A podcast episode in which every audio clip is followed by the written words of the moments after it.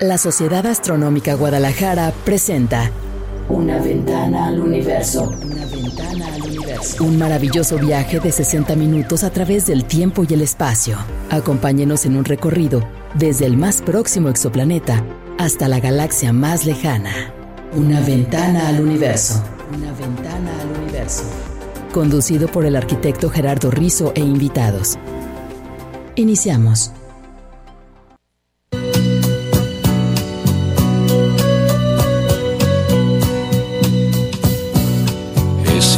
N'existais pas, dis-moi pourquoi j'existerais. Pour traîner dans un monde sans toi, sans espoir et sans regret. Et si tu n'existais pas, j'essaierais d'inventer l'amour comme un qui voit sous ses doigts naître les couleurs du jour et qui n'en revient pas. Et si tu n'existais pas, dis-moi pour qui j'existerais. Des passants endormis dans mes bras que je n'aimerai jamais. Et si tu n'existais pas, je ne serais qu'un point de plus dans ce monde qui vient et qui va. Je me sentirais perdu. J'aurais besoin de toi.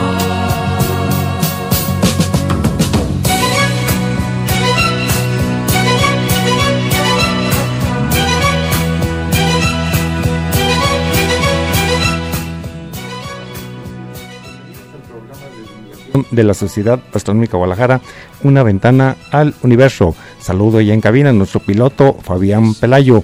Hoy, dice María Luisa, o esta noche, iniciamos muy franceses, con música muy francesa. Obvio, pues tenemos un programa dedicado a un personaje francés, porque viene un evento internacional que vamos a realizar todos los astrónomos aficionados de todas las agrupaciones que están en el Ferio Norte próximamente, que de esto le vamos a platicar en un rato más. Bueno, aprovecho para saludar, como ya oyeron aquí a mi compañera María Luisa Montaño. María Luisa, buenas noches. Buenas noches a todos y pues sí, nos trasladamos hasta París, allá al hotel, al hotel Cluny de París. Así es, efectivamente, también tenemos como todas las noches aquí a nuestro amigo, el ingeniero químico Armando Camacho. Hola, hola, buenas noches a todos. Gracias por acompañarnos. Y fíjense, amigos Redo Escuchas, eh, Armando, María Luisa, tenemos ahora en cabina dos invitados especiales porque tenemos a dos, yo creo, pienso que de los astrónomos aficionados más jóvenes de todo el occidente del país. Elena, buenas noches, bienvenida aquí al programa de Una Ventana del Universo. Hola, mi nombre es Helena y saludos a todas las personas. Muy bien, Elena. viendo. Y también tenemos a nuestro amigo que ya lo conocen aquí, un viejo aficionado a la astronomía, a pesar de sus pocos años, de nuestro amigo Fabián. Esteban, Esteban, ya te cambié el nombre, Esteban. Esteban, buenas noches. Y buenas noches por estar aquí viendo, oyéndonos. Ok, aquí está ya nuestros amigos Esteban y Elena que van a estar un rato más aquí platicando acerca del maratón Messier, porque aunque no lo crean, ya son, son muy pequeños, pero ya tienen experiencia en el uso, manejo de los telescopios de las cartas estelares. Inclusive María Luisa, nuestra amiga Elena, ya por ahí ha dado un par de conferencias acerca de un tema que a ella le apasiona, pero bueno, de eso nos va a platicar un poquito más adelante, porque precisamente como decíamos hace un rato al inicio del programa, iniciamos con música francesa de Joseph Ir Daisy Launer. Ahorita me voy a corregir acá este, mi pronunciación No, prefiero no, francesa. prefiero no. me Adelante, adelante. Bueno, seguimos. Pero es más conocido como Joe Densin. A lo mejor ya lo han escuchado por ahí. Joe. Es un músico que nace en Nueva York el 5 de noviembre de 1938. Y, pero él fue de padres, me parece que su este era su padre o su madre no era francesa, no recuerdo muy bien, pero fue un músico muy conocido en Francia, cantó obviamente en idioma francés y en esos países francófonos tuvo mucho éxito este músico y por lo tanto pues iniciamos con esta canción que les espero les haya gustado porque en base a eso vamos a hacer la recomendación para esta semana, para este fin de semana. Y es una recomendación que vamos a hacer y que van a hacer aquí también nuestros amigos para todos los aficionados a la astronomía porque como les comentaba, esta es la primera llamada del Maratón Messier, que ya es próximo a realizarse, y los libros que tenemos para recomendaciones para que nos vayamos capacitando, los nuevos para que vayan sacando información, datos, haciendo sus planes de observación, sus rutas de llegada para las galaxias, para los cuerpos más difíciles, y nos va a servir, o sea, todo astrónomo, buen astrónomo aficionado, nos preparamos, se debe preparar para este gran evento. Uno de ellos es un libro que se llama Nuevo Compendio Messier, de Juan Manuel Bullón.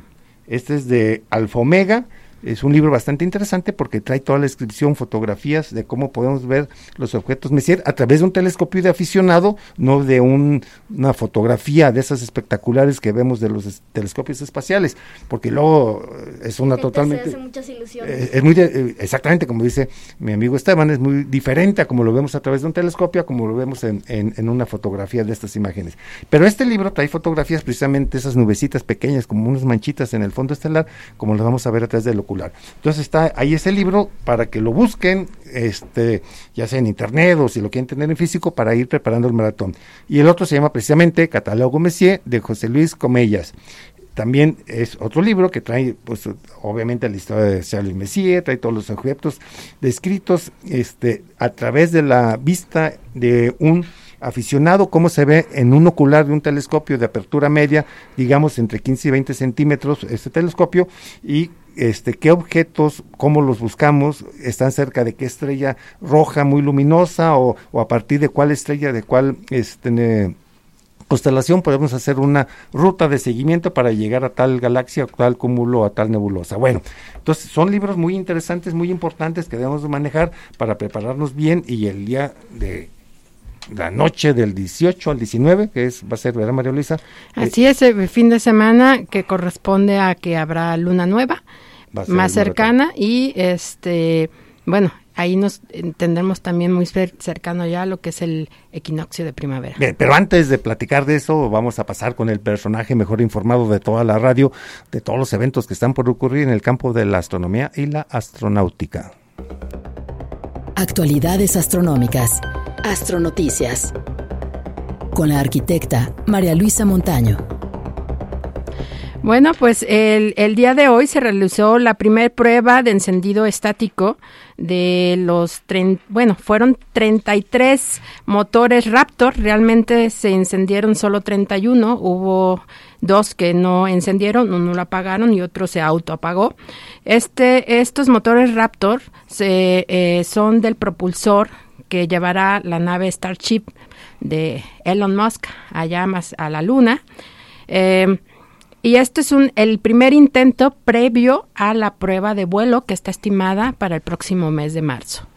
Entonces, eh, nunca se, ha, se había encendido este cohete y es el encendido más poderoso yo creo que ha habido en los últimos eh, tiempos, incluso de los lanzamientos anteriores a la Luna o el más reciente que hubo de, la NASA, de la misión Artemis.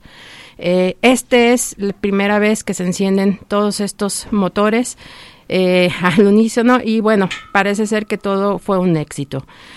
Eh, bueno, también eh, no sé si recuerdan a los astronautas que están en la Estación Espacial Internacional que hubo un desperfecto en la cápsula Soyuz en la que retornarían.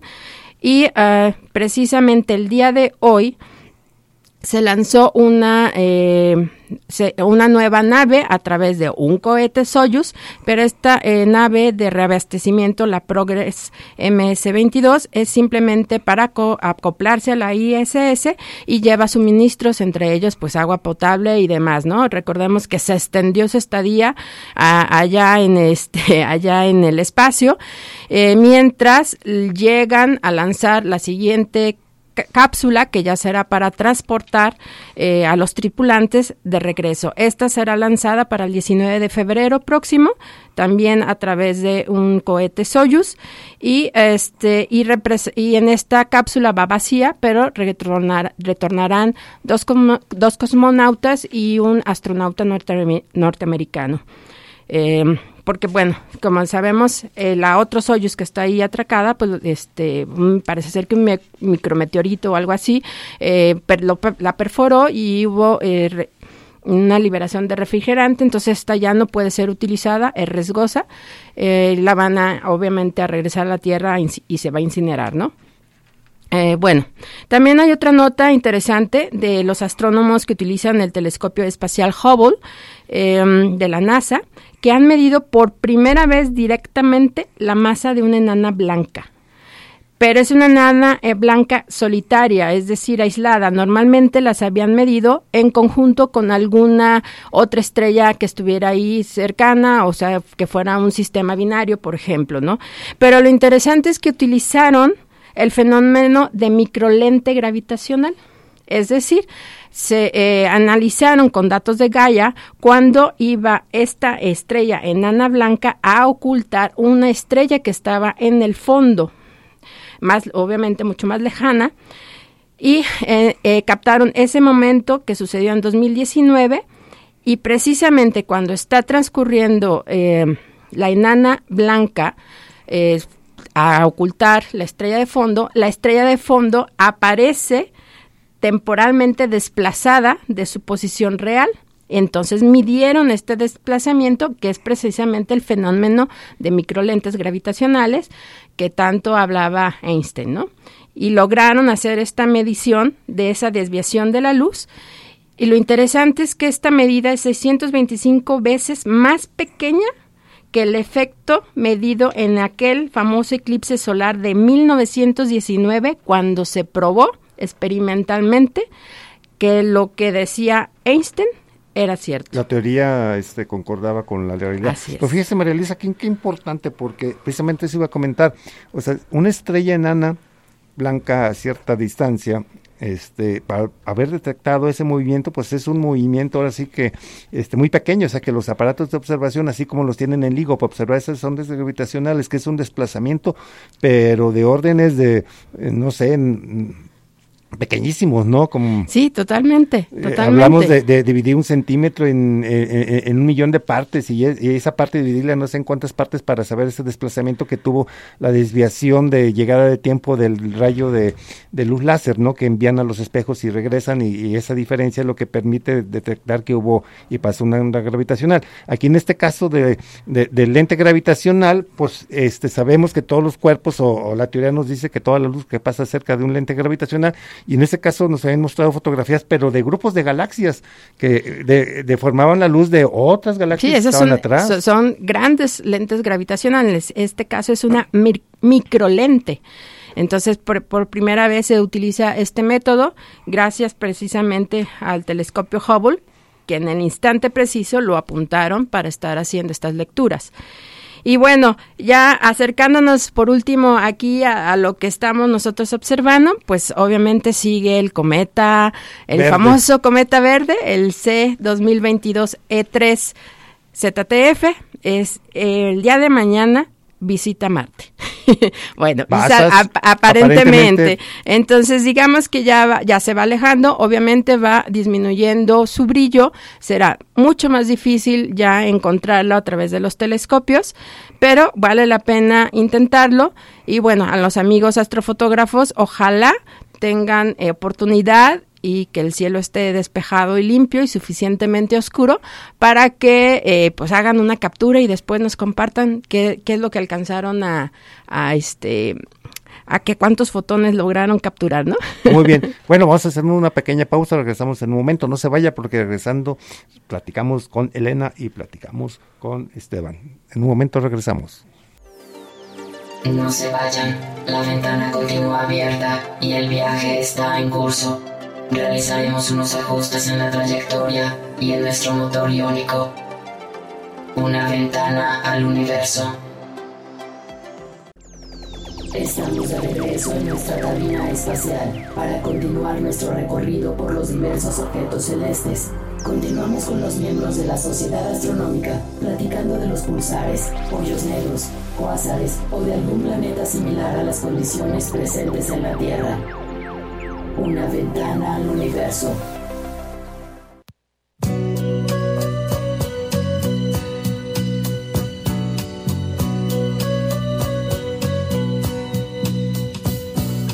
Et si tu n'existais pas, dis-moi pourquoi j'existerais. Pour traîner dans un monde sans toi, sans espoir et sans regret. Si tu n'existais pas, j'essaierais d'inventer l'amour. Comme un peintre qui voit sous ses doigts naître les couleurs du jour et qui n'en revient pas. Et si tu n'existais pas, dis-moi pour qui j'existerais. Des passants endormis dans mes bras que je n'aimerais jamais. De regreso aquí en cabina en Jalisco Radio 630 de amplitud modulada. Este, y platicando aquí fuera del aire con María Luisa, con Helena, con Esteban. Bueno, vamos a iniciar la plática con nuestra astronauta, nuestra este, astrónoma aficionada, Helena. Helena, platícanos, platica a los radioescuchas. ¿Con qué observas? O sea, ¿por qué observas el cielo? ¿Con qué lo observas? ¿Qué aparato tienes? Porque hay que recordar, para observar el cielo y ser un buen astrónomo aficionado y hacer el maratón, pues se requiere de un telescopio. ¿Qué telescopio tienes, Helena?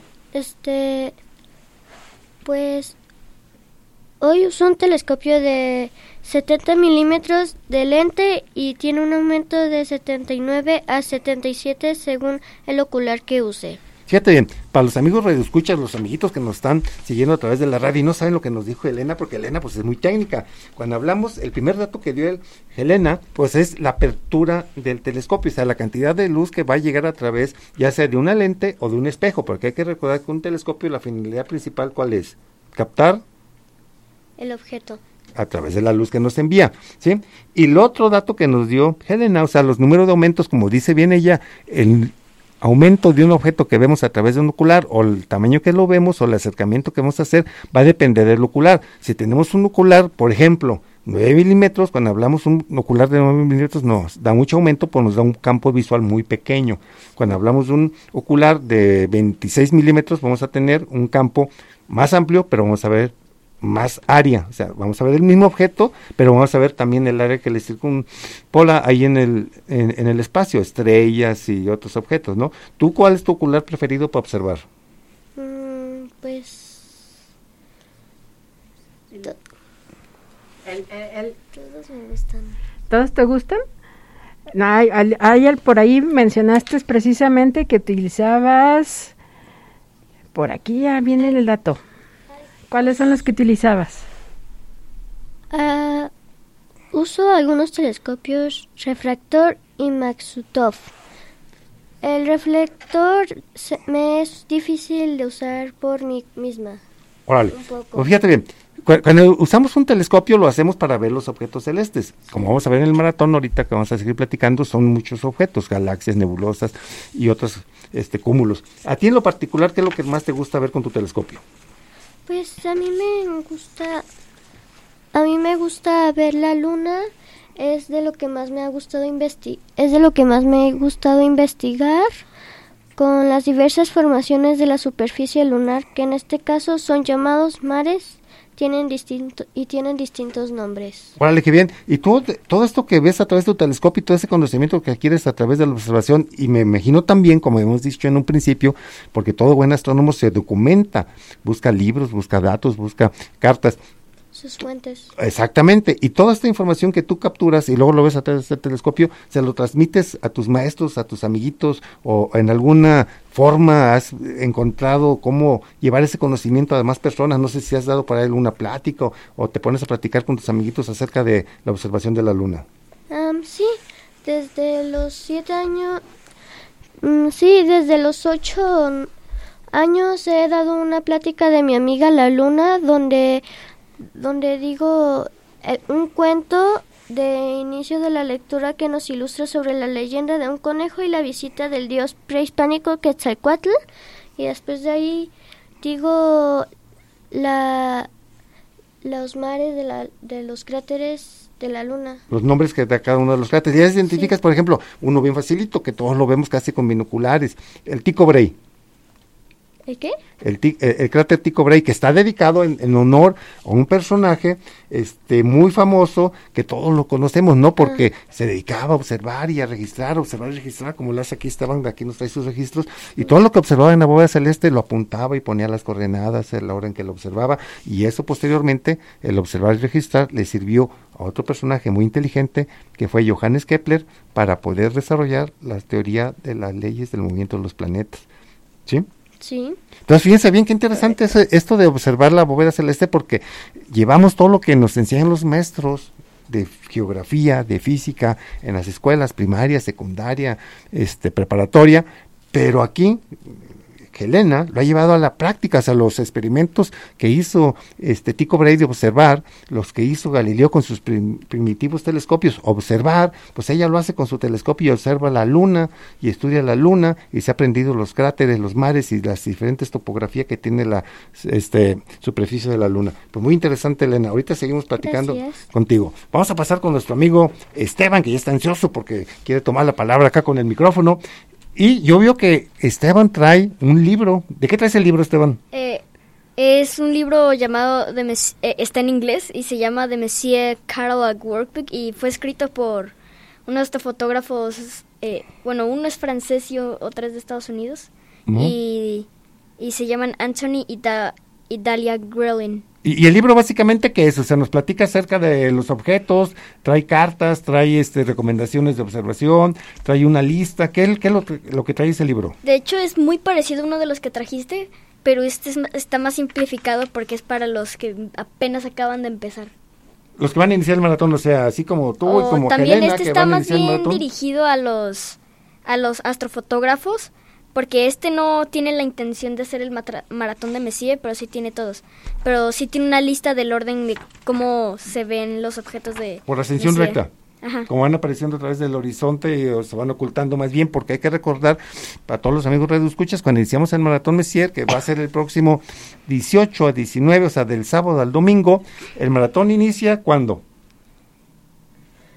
Justo en el anochecer. Exactamente, cuando se oculta el sol atrás del poniente y bueno, primero tenemos una luz muy interesante que también salen en fotografías, hablando de su fotografía que nos dice Esteban, que se llama Ah, la, la luz zodiacal. La luz zodiacal la- que se pueda ver, o sea, se puede ver hasta simple vista y a veces llega hasta 45 grados y a veces hasta el cenit, o sea, y eso a veces nos impide a los maratonistas observar ciertos cuerpos porque precisamente en esa zona, que luego hay dos cuerpos, dos objetos muy difíciles porque son muy difusos y luego están con la luz zodiacal, entonces encontrarlos es un reto. Pero eso, fíjense bien, a veces no los encontramos, a veces ni María Luisa ni un servidor los encontramos porque están en una posición difícil por la luz zodiacal, que esa luz zodiacal va a depender del polvo cósmico, cómo se refleja los rayos del sol allí en el espacio, ¿no? Bueno, pero ese no es motivo. Si yo no hallo los primeros objetos en el maratón Messier, pues no es para que me desanime, chin, pues ya se me fueron los primeros. No, nos quedan 108 todavía, porque hay que recordar que el reto es para cada este maratonista es observar el mayor número de objetos en una noche. El mayor número de objetos son 110, para los más experimentados obviamente se hacen 110, pero no siempre, no siempre, porque aunque la noche más adecuada para hacer el maratón Messier es el fin de semana, bueno, mm, decimos fin de semana porque es cuando la mayoría podemos salir, pero sería con la luna nueva antes del equinoccio de primavera, o no me equivoco, por sí, ahí, por ahí sí, anda. la- la- es la fecha ideal precisamente porque digamos que tenemos más horas para realizar de inicio a fin el maratón. Es decir, se inicia, eh, son, es una lista del catálogo de Charles Messier, son 110 objetos, y, e inicias exactamente al atardecer, como bien menciona, en las constelaciones, por ejemplo, es, característico que la constelación de Pegaso, digamos que está partida en dos. Estamos viendo ya lo- lo- las patas, yo le digo, de, de- de- del Pegaso, que es Andrómeda, y terminamos al amanecer con la cabeza del Pegaso. Y, hay noches, aunque son noches de maratón, que ya mismo eh, en las inscripciones que se dan anterior al, al evento dice, o sea, eh, para este maratón van a ser imposible, por ejemplo, observar los últimos, ¿no? Porque por ahí a veces el M15 nos anda Sí, eso de- ganando de- la depende de, de- las fechas, porque está amaneciendo o porque está, este, o que hay alguna, eh, ese fin de semana resulta que hay un poco de luna, entonces te va a afectar en la observación de los objetos, sobre todo los del inicio y los del final. Ahora, e- esto del maratón Messier, ob- obviamente en todas las agrupaciones astronómicas hay especialidades, hay inquietudes a los que les gusta la astrofotografía, como dice Esteban, este libro está dedicado a los astrofotógrafos. Tenemos a nuestro presidente, que es un astrofotógrafo reconocido a nivel internacional.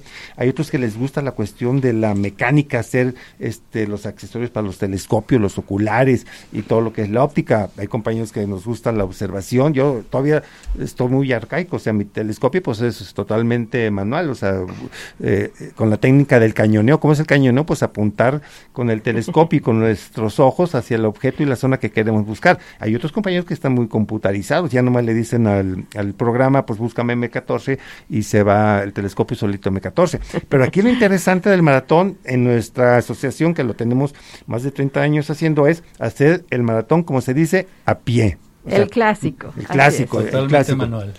Y, y hablando aquí que Armando Camacho, le voy a hacer una pregunta a Armando Camacho aquí al público. ¿Por qué no has hecho el maratón Messier? Ah, tal vez la, mi capacidad todavía no.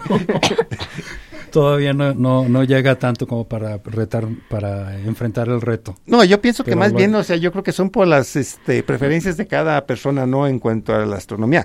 Bueno, a- Armando Cam- Camacho, pues es un especialista de la literatura de ciencia ficción, que por ahí luego vamos a hacer un programa que lo vamos a comentar. por- Específico. porque eh, eh, en estas fechas vamos a conmemorar este eh, un aniversario más luctuoso, pero muy significativo de Julio Verne. Así es. Entonces vamos a platicar en Ya, un está- ya se acerca. Y, y se acerca, entonces vamos a platicar más adelante en un programa especial acerca de la literatura de ciencia ficción. Y él es especialista en ese tema. Eh, un buen lector y un buen comentarista acerca de lo que es la ciencia ficción. Bueno, Ahora- en- ah, sí, dime. Ahora bien, si, si me permites, eh, eh, en la Sociedad Astronómica de Guadalajara, el, el Maratón Messin se desarrolla, como mencionó ustedes hace un momento, a pie, manual. Pero pues hay asociaciones, a mí me ha tocado la, la otra asociación del Planetario Alfa, que ahora es la Asociación Astronómica de Monterrey, que ellos tienen varias categorías Sí. y ellos compiten precisamente con, con, con, equipo Computarizado. eh, computarizado también, así es, hay, son diversas categorías. Sí, que sí, claro, este, inclusive hay otros que hacen el maratón que le llaman el maratón master.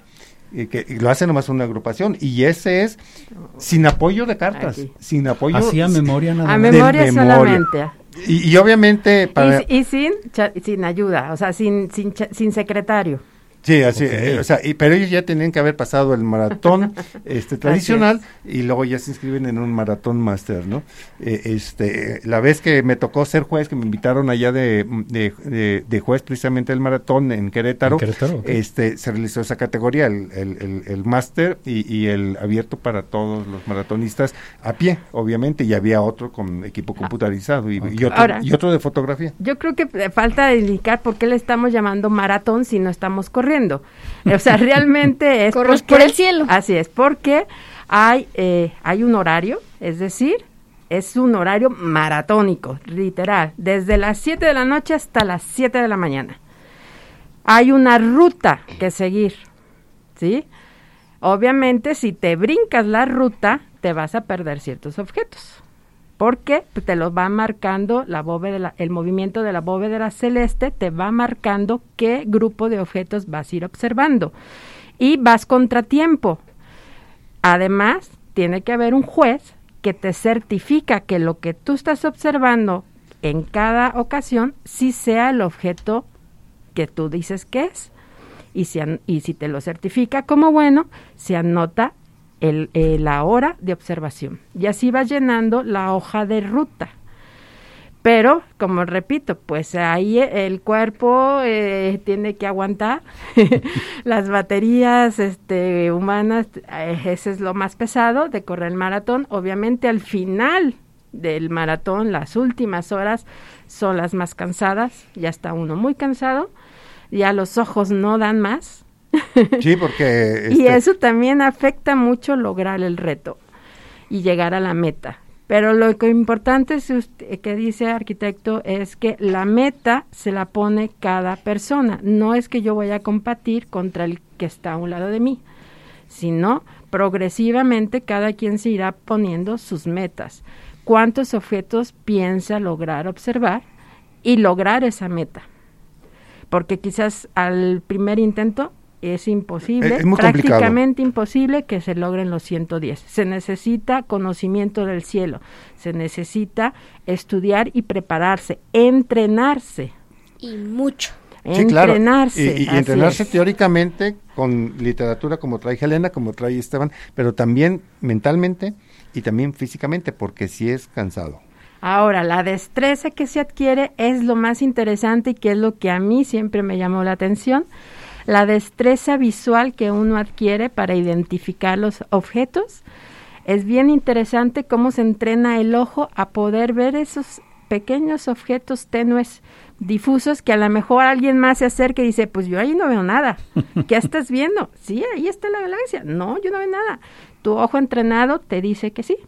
Entonces aprende uno las técnicas para entrenar también el ojo y el movimiento del telescopio y todos los tips que te ayudan precisamente a identificar toda esa gama de objetos que estamos hablando, todos los tipos de galaxias, nebulosas, nebulosas planetarias, cúmulos abiertos, cúmulos globulares, es decir, hay un poquito de todo. Pero lo más interesante es que de repente agreguemos algún cometa. En este caso parece ser que no va a haber ninguno en este tiempo. Sin embargo, precisamente el cometa de, de ahorita, el, el famoso ZTF, nos ayuda un poquito a visualizar y a comparar los que ya vimos, como el caso de, de, Helen, de Helena, que nos dice que ya vio el cometa. Entonces ella va a poder comparar lo que precisamente Charles Messier vio en su época y por qué hizo y creó el catálogo. Simplemente porque parece iguales. Parece que está viendo lo mismo, o sea, una galaxia y un cometa, como se vio en esta ocasión este, es muy similar. Muy, Sí, muy claro. Similar. con telescopios de esos tiempos. Así es, es muy, muy similar lo que estás viendo. La diferencia es que respecto al fondo de estrellas, los objetos del catálogo no se mueven de la misma posición, sin embargo el cometa noche tras noche hay un fondo de estrellas distinto. Sí, fíjate, y, y para saber distinguir precisamente lo que la compañera María Luisa dice a través del ocular, que estoy viendo la galaxia o la nebulosa, porque también las nebulosas planetarias son un reto. ¿Cómo preparamos eso? Bueno, lo que está haciendo ahorita Esteban. Aquí veo que trae un dibujo, un dibujo de un objeto que ya observó, que ya registró y ya lo dibujó, como lo ve a través de su ocular. Y eso pues le va a ayudar precisamente en el maratón para cuando llegue ese objeto, otros objetos que ya he observado y ya haya dibujado, pues poderlos identificar de una for- forma más fácil. Platícanos qué tienes aquí en, este registro. Es M42 y aquí se ve como... eh, aquí usé el, el ocular de 20 milímetros y mi telescopio que es un reflector chiquito de 114, de una apertura de 114 milímetros y aquí se puede ver como una mancha azul en el centro que se vería como una un óvalo pequeño que adentro tiene tres estrellas. Eso es la nebulosa de Orión. Y hace muy recientemente descubrí que es solo una parte de la nebulosa de Orión. Solo eso se ve por la contaminación lumínica. Sí, claro. Y, y esas estrellas que se ven ahí en esa nubecita que veo aquí que está dibujada, ¿qué es? ¿Sí sabes? Eh, es el trapecio. Exactamente el trapecio. Y fíjense lo interesante, cuando una persona está observando el trapecio de Orión, está viendo el nacimiento de estrellas. O sea, somos testigos de esa maravilla que es el cosmos, donde está generando nueva materia para formar en millones de años unas estrellas. Entonces, eso es lo que nos apasiona de la astronomía. Nos permite conocer el pasado, nuestro presente y el futuro del universo, porque hay que recordar que, cuando vemos a través del telescopio, ya sea aquí este Esteban en su telescopio o aquí Helena que está viendo la luna, estamos viendo eventos, sucesos, fenómenos que ocurren, ocurrieron hace millones de años y que otros van a ocurrir dentro de millones de años. Es lo que nos permite predecir el conocimiento. Estoy observando un fenómeno físico-químico que va a producir dentro de 5 mil millones de años un nuevo grupo de estrellas. Ocurrió y ocurrirá. Así es, en efecto, porque la ciencia no se equivoca. Bueno, como la conocemos actualmente, nuestra física este, clásica, nuestra física moderna, nos permite entender cómo funciona el universo. En tu caso, Helena, este, que ves aquí la luna y que traes aquí un mapa, traes marcado ahí ciertos números. Eso que tienes marcado ahí, ¿con qué intención lo haces? O sea, para poder identificar con más facilidad algún mar, alguna este, características de su superficie. Este, pues yo, yo los yo los numerizo para identificarlos mejor para el orden y cada tipo cada tipo de mar y o cráter tiene sus tiene sus características y nombres. Sí, muy bien. Y eso nos permite también conocer, si yo sé la ubicación de un cráter que voy a buscar, que a lo mejor aquí Armando Camacho, que nos platicó que casi no tiene experiencia, un día lo vas a auxiliar, porque entonces va a querer buscar un mar que tú tienes aquí marcado, pero resulta que como es en menguante, en creciente, y en ese momento pues no está visible, pues el tenerlos ubicados y saber en qué posición está nos permite hacer un plan de observación y lograr nuestro objetivo cuando veamos la luna a través del ocular, ¿no? Correcto. Muy bien, ya aquí aprendo, aprendió algo nuevo nuestro compañero Camacho y todos, o sea, todos aprendemos de todos, ¿no? O sea, es lo bonito del cuando compartimos el conocimiento a través de estas tertulias, de estas pláticas de, de astronomía. Ahora tú, este, Esteban, platícanos ¿Cuál ha sido tu experiencia, digamos así, más espectacular que has tenido o la sensación cuando viste algún objeto, qué tipo de objeto que dijiste, ah, hijo, este sí, ahorita, hasta este momento es mi preferido? Justo cuando vi por primera vez eh, M42 y tardé mucho tiempo en darme cuenta de que era la nebulosa Orión. Pero cuando me di cuenta de lo que estaba viendo, me dije, ¿qué he estado pensando todo este tiempo? Muy bien. Eso era la nebulosa Orión y no lo sabía. Armando Camacho, una pregunta para nuestro amigo. ¿Qué objeto para ti es el preferido? Así como que cuando vas a las observaciones, las veces que si, si nos acompañan, no lo crean si le dan permiso, si vas a veces con nosotros. De vez en cuando. De vez en cuando. Eh, este, ¿Cuál objeto a ti te ha gustado así observar a través de los diferentes campamentos que hemos hecho? Pues fíjate que a mí me, uh, en mi experiencia personal, me ocurrió algo hace bastante tiempo similar a lo que nos está relatando Esteban no porque yo los haya descubierto, eran objetos ya de catálogo, pero cuando tú percibes por primera vez, en mi caso, M6 y M7 que están cerca de la cola del escorpión, o, el, Omega Centauro es una experiencia muy muy interesante. Sí, el Omega Centauro lo vemos, lo vemos y todas las noches que tenemos oportunidad de verlo, lo vemos y nos maravillamos siempre. Así es, así es. Y repito, el, el verdadero, ah, la sorpresa cuando, ah caramba, ahí está. Así es. no porque, repito, no porque tú lo hayas descubierto tú, pero, perdón, en general, pero lo, es, es cuando lo, por primera vez tú lo observas. Es una experiencia muy, cuando muy te das cuenta de lo que estás viendo. Exactamente, muy interesante, así es. Sí, vamos a hacer nuestra segunda pausa, regresamos en un momento, no se vaya porque eso está muy interesante. No se vayan, la ventana continúa abierta y el viaje está en curso. Realizaremos unos ajustes en la trayectoria y en nuestro motor iónico una ventana al universo. Estamos de regreso en nuestra cabina espacial para continuar nuestro recorrido por los diversos objetos celestes. Continuamos con los miembros de la Sociedad Astronómica platicando de los pulsares, hoyos negros, cuásares o de algún planeta similar a las condiciones presentes en la Tierra. Una ventana al universo.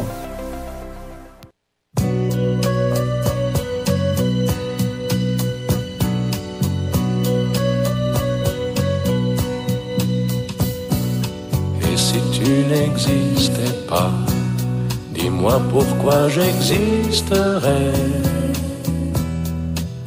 Pour traîner dans un monde sans toi, sans espoir et sans regret. Et si tu n'existais pas, j'essaierais d'inventer l'amour comme un qui voit sous ses doigts. Bien, estamos de regreso aquí en cabina 630 de amplitud modulada de Jalisco Radio. Fíjate, Armando, ah, quiero antes de presentar aquí, ya hizo presencia en cabina nuestro doctor en nuestra física, Ramiro. Ramiro, buenas noches. Hola, ¿qué tal? Buenas noches a todos. Que nos va a platicar de unos proyectos muy interesantes que tiene, que ya quiere y tiene tiempo queriendo realizar en la SAC. Bueno, ya los hace por su cuenta a través de la universidad y con los niños, pero le gusta trabajar mucho con los niños al doctor Ramiro. Es un gran divulgador de la ciencia, ahorita nos va a platicar. Pero ya tenemos por ahí ya algunos saludos, fíjate, voy a adelantarme porque ya aquí nos envía saludos este nuestro compañero este Arturo Celada eh, y nos dice que manda saludos eh, a cabina desde de su amiguito Celada, ya, se puso como amiguito. Saludos a los pequeños futuros astrónomos que nos están que están presentes en el programa. Y también nos manda saludos desde Jalisco de la Paz, este el execto Rafael Rangel. Por ahí tenemos más saludos. Sí, sí, sí, han estado en contacto uh, Luis Felipe Barba, saludos, el ingeniero Arturo López, uh, Polo, Polo que no, no nos falla últimamente. Eh, ¿Quién más? Déjame ver el registro. Gaby Sánchez, Gaby Sánchez, saludos, y nuestro presidente Manuel Delgadillo. Es a quien tengo presente por aquí. Y yo también quiero mandar un saludo especial porque el día de ayer ya tenemos nuevo integrante en nuestra planta de investigadores en el laboratorio de partículas, trayectorias y colisiones. ¿Ah, sí, CERN, CERN, versión Guadalajara. Sí, claro. Este, el científico Gustavo, Gustavo, nomás que no recuerdo cómo se apellida este. Cervantes. Cervantes. Bueno, entonces Gustavo Cervantes, pues ahí nos acompañó ayer en el laboratorio. Y yo creo que por su entusiasmo en los experimentos que realizamos el día de ayer y por los resultados obtenidos, pues va a ser un asiduo de todos los miércoles ahí en el laboratorio por todos ustedes conocido. Ya cayó, ya cayó. bueno, vamos a pasar, bueno, con Ramiro para que nos platique un poquito, o sea, eh, eh, la importancia que tiene lo que es la divulgación de la ciencia en los niños, en la juventud. Sí, pues yo creo que, bueno, la idea general que siempre dentro de la saga hemos tenido, digo, no es mi idea, es la de todos, creo, es que pues acercar la ciencia a, los niños, en específico la astronomía, y creo que debemos en conjunto pues hacer como más ah, amigable, podemos decir, las actividades ¿no? que tenemos en muchos sentidos y además diversificarlas. Bueno, hay, hay muchas ideas que yo creo que vamos a estar aquí comentándoles ya que se concreten, así como decir, a este día, a tal hora y vamos a hacer tal cosa, el, el plan, ¿no? Pero lo que vamos a hacer pues son actividades más como propias para niños, podríamos decir, ¿no? Eh, eh, claro, no, no quiere decir que las que hacemos no son para niños, porque siempre todas las actividades de la SAC son para niños. Pues. Sí, podríamos decir que, que, se puede facilitar, ¿no? se puede facilitar más para que sea para niños, sobre todo niños pequeños, que es, esa parte creo que sí nos está, nos hace falta. Pero, pero podemos hacer, y bueno, aquí que está Esteban y Elena, pues ya, ya son, digamos, la punta de lanza, ¿no? Ellos, de hecho, ellos son ellos, ellos ya son la, ¿cómo se puede decir? Pues son los que van a abrir el camino, ¿no? Ellos nos van a decir cómo. sí, claro, y, y, Helena, para los amigos radioescuchas no la ven, pero viene vestida de un traje de astronauta con sus logos de la NASA, y este de este una misión espacial aquí en su traje, o sea, muy ad hoc. Y así viene todas las observaciones del planetario. Eh, Bien eh, comprometida como, con como, dice Esteban, o sea, eh, Helena y su papá, obviamente, y su hermano, que en un futuro nos va a acompañar, no se pierden las reuniones que tenemos en, en, en Lunaria, allá en el planetario. Y este, pero fíjense, yo quiero comentar que este Ramiro Franco ya tiene mucha experiencia en la transmisión del conocimiento científico, en este caso de la astronomía, de la radioastronomía, eh, en niños, porque precisamente uno de los eventos que hacemos así masivos, que es la Noche de las Estrellas, uno de los encargados, recordando las diferentes actividades que realizamos para difundir la ciencia, es precisamente talleres. Y hay talleres dirigidos especialmente para niños, o sea, talleres, yo recuerdo que has realizado sobre galaxias, digo que su galaxia o identifique su galaxia, algo así, ¿no? Porque pues ahí andamos ocupados en otros lados y no he tenido oportunidad de acercarme, yo realicé uno de tus talleres, pero sí tienes, o sea, ya tiene aquí Ramiro este, su experiencia en la transmisión del conocimiento, a pesar de que en su doctorado, pues, o sea, en su plaza de investigador en la universidad, atiende a estudiantes de maestría este, y de licenciatura en física, este, también tiene la paciencia y la habilidad para transmitir el conocimiento no nomás a gente que ya está a niveles superiores, sino que esos niños que apenas se acercan a la ciencia, cómo transmitir pues este conocimiento, ¿no, Ramiro? Sí, fíjate que, que lo que me parece interesante es que los conceptos, uno podría pensar que los niños, o sea, uno tiene una preconcepción que dice, no, pues a los niños hay que decirles así las cosas como como arregladitas, como en, otros términos, pero no, yo creo que los niños en general pueden aprender todo, ¿no? O sea, quizás, bueno, más lentamente, por, por decirlo de alguna manera, pero todos los conceptos, por más complicados que sean, pues los niños también los pueden entender. Simplemente hay que presentárselos como de manera diferente, ¿no? Entonces, que la curvatura del espacio-tiempo, si los niños son los primeros que preguntan sobre los agujeros negros, Siempre. ¿no? Entonces, siempre, perdón. Entonces siempre pues tiene esta curiosidad nata que pues hay que pues incentivarla a que siga y continúe, ¿no? Y se, se haga cada vez más grande. Y entonces pues hay que darles como pues pues los materiales, ¿no? Facilitarles, o sea, en realidad nosotros no les vamos a enseñar nada, ellos solo aprenden. Lo van a absorber, hay que Lo van a absorber, claro, que entonces los niños a la edad como está Esteban y Helena son unas mentes absorbentes, Sí, o sea, claro. todo lo que le mostremos, le enseñemos de una forma clara, pues ellos lo van a absorber, lo van a entender. Claro. Si se lo hacemos confuso, pues ya la, ¿quién la regó? Sí. Pues uno, como transmisor del Claro, conocimiento. entonces hay que, hay que tratar de facilitarles el conocimiento, o de las, las herramientas para que ellos puedan aprender por su cuenta, ¿no? Estas ideas, conceptos, cómo utilizar, eh, por ejemplo, en nuestro caso, pues los telescopios, ¿no? O sea, lo- esto, Esteban y Elena, pues ya están más que adentrados en ese, en esos temas, ya han usado sus telescopios, supongo, y cada vez van aprendiendo más, ¿no? Entonces así todos los niños, pues pueden llegar y, o sea, aprender para empezar, pues qué es un telescopio, ¿no? ¿Qué tipos de telescopios hay? ¿Cómo funcionan? ¿Para qué nos sirven? ¿Y qué ¿Cómo podemos ver con ellos? Entonces todo eso, pues la sociedad astronómica es, es, eh, todos los todos los días que tenemos observaciones, como cada mes en el planetario lunaria y otros, pues podemos facilitarles eso, ¿no? Sí, yo quiero recordar a los primeros radioescuchas que Helena, precisamente la pasada noche de las estrellas, junto con su papá, nos acompañó ahí en Lunaria y ya se quedó solita. Fíjate, Ramiro, este, Armando se quedó sola en un momento dado con el telescopio y atendiendo gente. Y, yo, y, y obviamente el telescopio no lo tenía con mecanismo de seguimiento y ella lo tenía que estar corrigiendo continuamente para que mantener el objeto. Y, te- y estaba una pantalla, ¿no? Este, por ahí. Eh, cercana al telescopio donde estaban transmitiendo con tu telescopio hacia una pantalla de televisión para que los que habían ido al planetario vieran la luna, ¿no? Correcto. Muy, Siempre, este, tenía que moverle, tenía que moverle y acercar, mover, alejar para que hubiera una imagen en- enfocada, nítida. enfocado en la tele para que todos puedan verla. Así para que para que no se haya para que no haga una fila grandotota y todos y no tengan que estar con un ojo cada uno en vez de que lo pongan en una pantalla grande para que todos los vean y no y no se esperen. Muy bien, Helena, y, y quiero decirles que Helena, a pesar de, que se quedó solita, pues no se puso nerviosa, ahí estaba con el telescopio y se movía, y ya se movió, y ahí estaba Helena acomodándolo para que se viera otra vez nítido, y ahí estaba otra vez ac- acomodándolo. Pues fíjate, eh, Ramiro, que es muy interesante todo esto que comentamos, y qué bueno que se abran, a- a- abran estas oportunidades hacia este los radioescuchas, los ciudadanos aquí de la ciudad de Guadalajara, para que los papás también tengan más opciones de cómo este llevar a sus hijos a una formación más integral, porque luego siempre los papás que buscan poner a sus hijos en una actividad ya los meten al karate, las niñas al ballet, los meten a guitarra, música, piano, a inglés, pero hay otras opciones, o sea, que también los ayudan a enriquecer como personas. Hay que recordar, tú bien Ramiro de saber, también aquí está Armando Camacho, la gran cantidad de científicos que hoy este, recordamos y, los mencionamos en este programa, este Herschel, el mismo este Kepler, el, el mismo Tico, cuando eran niños, cuando tenían las edades aquí como Helena y como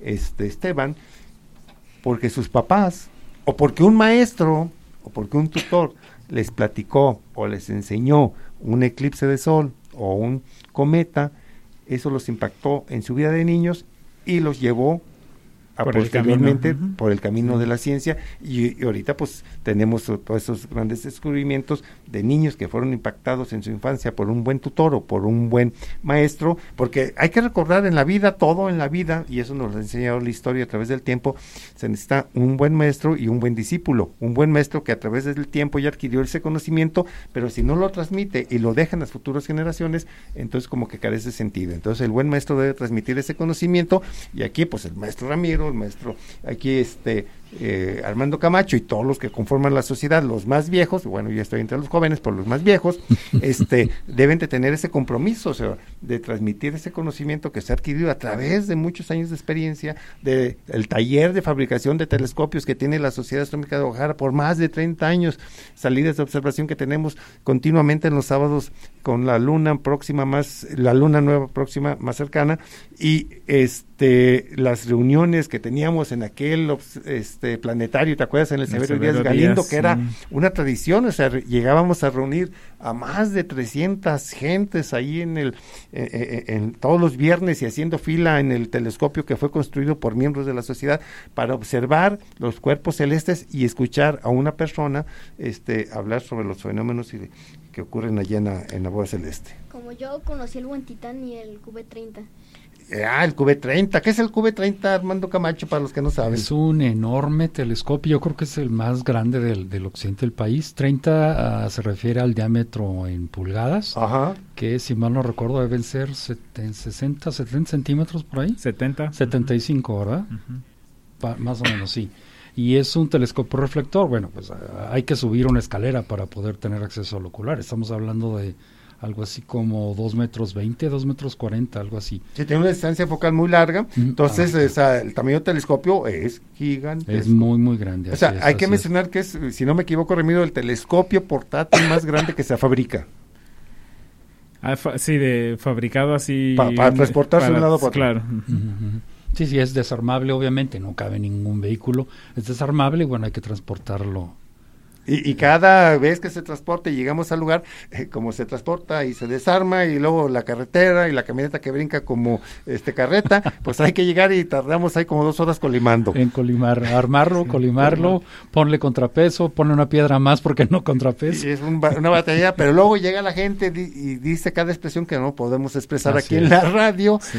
porque lo que ven los maravilla y dan este eh, rienda suelta, a- algo así, ¿verdad? algo así dicen algunos, porque tenemos compañeros que son muy expresivos Así y es. es. cuando vale la pena pues todo ese trabajo, ese esfuerzo de llevar este QB30, este armarlo, colimarlo y luego al día siguiente pues todos quieren sacarse la foto en él y lo otra vez hay que desarmarlo, guardarlo, llevarlo y bueno, es un trabajo Es de regreso. Todo un show como dice show, Helena. Y no pesa tres kilos, No, entonces. no, no, no. Va- va- Muy pesado esa cosa. Pe- pe- Pero vale la pena, pues, o sea, esas experiencias cuando oí- oímos los compañeros cuando se acercan y observan y ponen el ojo en el ocular y ven algo como cuando vio este eh, Esteban la nebulosa de Orión, cuando vio Helena la luna y pues dice uno, wow, esto vale la pena. Y yo quiero antes de irme comentar también mi objeto favorito para comentárselos a Helena y aquí a, a Esteban, este es de hace muchos años que tengo este objeto que es el M27 precisamente, que es una nebulosa planetaria y yo fui cuando por primera vez a través de un ocular pude ver la tercera dimensión de los objetos, porque Ya. esta nebulosa se ve este, esa esfera flotando en el espacio con el fondo de estrellas. Entonces, es una imagen que me acuerdo me impactó y, y- y- y a través de eso, pues, eh, seguimos aquí en el campo de la astronomía. ¿Hace Eh, cuántos años? Bastantitos. eh, pues, algunos más que Algunos, al- algunos algunos. más que Esteban y que y Helena. más que Helena. Tú tienes nueve años de edad. Pues yo tengo también más o menos esos nueve Alguito. años y, y unos más. Alguito. Eh, Este, tenemos actividades Para el día este de viernes. mañana, precisamente antes de que el tiempo nos coma, para el día de mañana tendremos alguna charla astronómica en línea, entonces por favor tengan acceso al Facebook de la SAG, al, eh, mm, Dios mío, al YouTube de la SAG, ¿sí? Pues es en el Facebook direct, Facebook en el Live. Facebook directo, Facebook, el Facebook Live directamente, sí, 8.30 estaremos platicando acerca del Maratón Messier y algunos otros eh, temas astronómicos, los esperamos el día de mañana. Muy bien, pues a nombre de mi compañera María Luisa, que ya abandonó aquí la cabina, a nombre de Ramiro Franco, el doc en astrofísica, a nombre de Armando Camacho, nuestro químico aquí de cabecera, y de nuestros amiguitos Esteban y Helena en este micrófono, Gerardo Rizo, les recuerda que tenemos una cita próximo jueves, Jalisco Radio 630 de amplitud modulada. Hemos viajado miles de millones de años luz en el tiempo y en la distancia, pero no alcanzamos nuestro destino. Una ventana al universo. Una ventana al universo. Sintonícenos la próxima semana en esta frecuencia a la misma hora para juntos acompañar a Aristarco, Tycho Breche, Kepler, Copérnico, Galileo, Newton, Einstein al telescopio espacial y descubrir los secretos del universo.